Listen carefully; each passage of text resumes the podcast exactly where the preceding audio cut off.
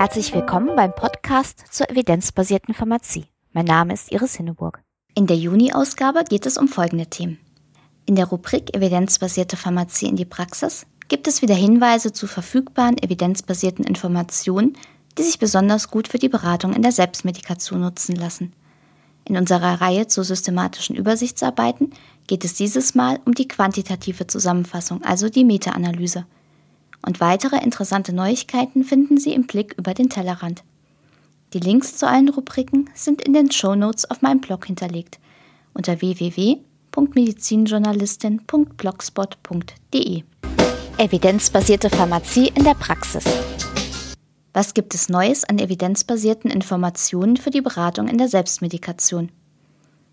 In der Pharmazeutischen Zeitung ist der nächste Teil der Serie zur evidenzbasierten Selbstmedikation erschienen – dieses Mal geht es um Teufelskralle bei Kreuzschmerzen. Leider hat sich die Redaktion entschlossen, die Serie nicht fortzusetzen. Es ist also gleichzeitig auch der letzte Teil der Serie. Hilft Paracetamol bei unspezifischen Kreuzschmerzen? In der Cochrane Library ist dazu ein neuer Review erschienen. Die englischsprachige Zusammenfassung ist frei zugänglich. Aufschlussreich für die Beratung in der Selbstmedikation ist das Themenpaket Fieber bei Kindern – es findet sich auf dem Patientenportal des IQWIC unter gesundheitsinformation.de. Im aktuellen Heft von Gute Pillen, schlechte Pillen gibt es einen spannenden Artikel zu Nahrungsergänzungsmitteln bei ADHS. Der gesamte Beitrag ist nur für Abonnenten zugänglich, es gibt aber auch eine freie Zusammenfassung auf der Homepage. Evidenzbasierte Pharmazie auf den Punkt. In der letzten Folge haben wir uns mit der qualitativen Zusammenfassung von Studien beschäftigt. Sehr häufig finden sich in systematischen Übersichtsarbeiten aber auch quantitative Zusammenfassungen, also Meta-Analysen. Was dahinter steckt und worauf man bei der Bewertung achten sollte, erklärt diese Folge. Welche Vorteile hat eine Meta-Analyse? Attraktiv ist sie vor allem, weil man einen einzigen Effektschätzer für die definierte Fragestellung erhält. Da die Fallzahl größer ist als in den Einzelstudien, steigt die Trennschärfe und in vielen Fällen die Präzision des Effektschätzers. Allerdings ist es nicht in allen Fällen möglich oder sinnvoll, tatsächlich einen einzigen Effektschätzer zu berechnen. Das ist etwa dann der Fall, wenn sich bei einer breiten Fragestellung die eingeschlossenen Studien sehr stark in der Population oder der Intervention unterscheiden. Oder wenn Studien sehr unterschiedliche Endpunkte untersuchen. Bei der Bewertung einer Meta-Analyse sollte man sich also immer fragen, wie sinnvoll eigentlich die Zusammenfassung ist. Grundsätzlich werden bei einer Meta-Analyse die Effektschätzer der Einzelstudien zu einem Gesamteffektschätzer zusammengefasst, also gepoolt. Dazu werden die Ergebnisse der einzelnen Studien allerdings nicht einfach zusammengezählt, sondern die Studien werden aufgrund der Präzision der Ergebnisse gewichtet. Die Präzision wird unter anderem durch die Studiengröße beeinflusst, Dadurch haben große Studien in Meta-Analysen meistens einen höheren Einfluss auf das Ergebnis als kleinere Studien. In der Meta-Analyse werden in der Regel zwei statistische Verfahren in verschiedenen Varianten eingesetzt. Das Modell mit festen Effekten, also das Fixed Effects Modell, oder das Modell mit zufälligen Effekten. Das nennt man auch Random Effects Modell. Das Fixed Effects Modell geht davon aus, dass es in den eingeschlossenen Studien in Wirklichkeit den gleichen festen Therapieeffekt gibt, die Studienergebnisse aber durch zufällige Schwankungen voneinander abweichen. Das Random Effects Modell nimmt an, dass der Therapieeffekt zwischen den Einzelstudien tatsächlich variiert. Die Autoren sollten begründen, warum sie sich für das eine oder andere Modell entscheiden.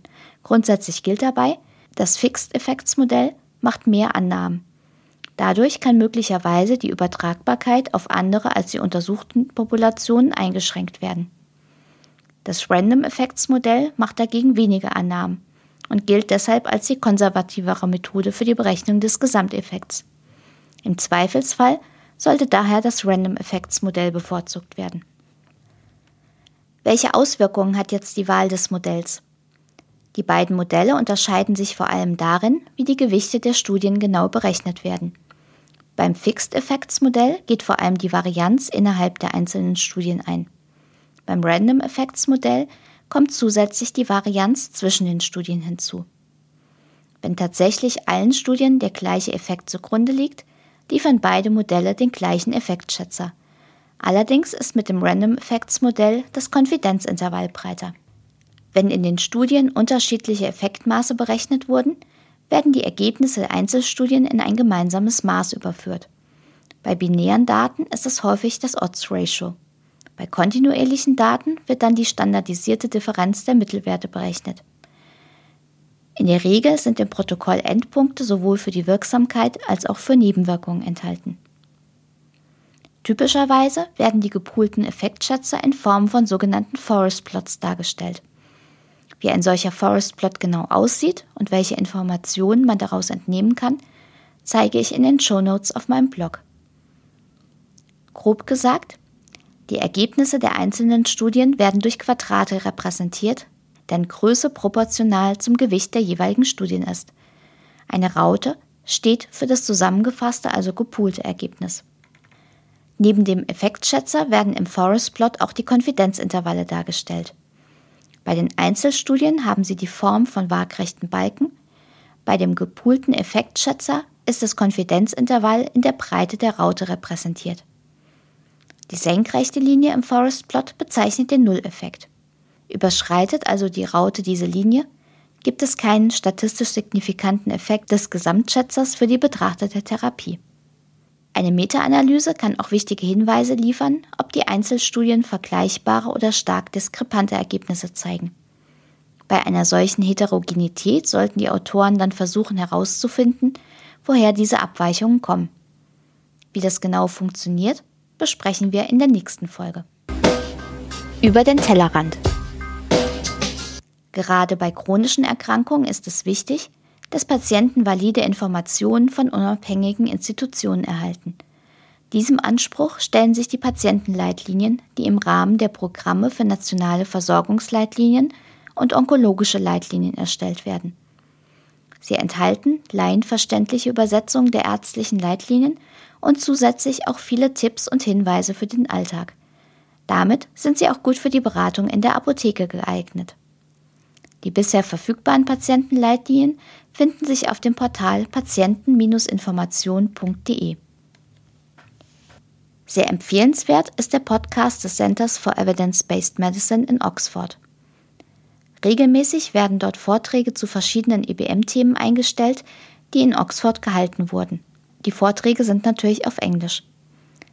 Besonders spannend ist der neueste Vortrag von Neil Mascry zur evidenzbasierten Entscheidungsfindung und mit welchen Arten von kognitiven Bias man damit rechnen muss.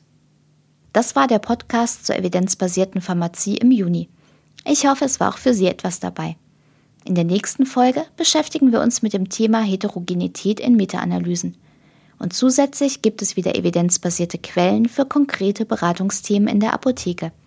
Bis dahin alles Gute und bleiben Sie schön kritisch. Sie hörten den Podcast Evidenzbasierte Pharmazie von Iris Hinneburg. Wenn Sie Fragen, Anmerkungen oder Kritik äußern möchten, freue ich mich über eine Nachricht an medizinjournalistin.gmx.net oder einen Kommentar auf meinem Blog unter www.medizinjournalistin.blogspot.de.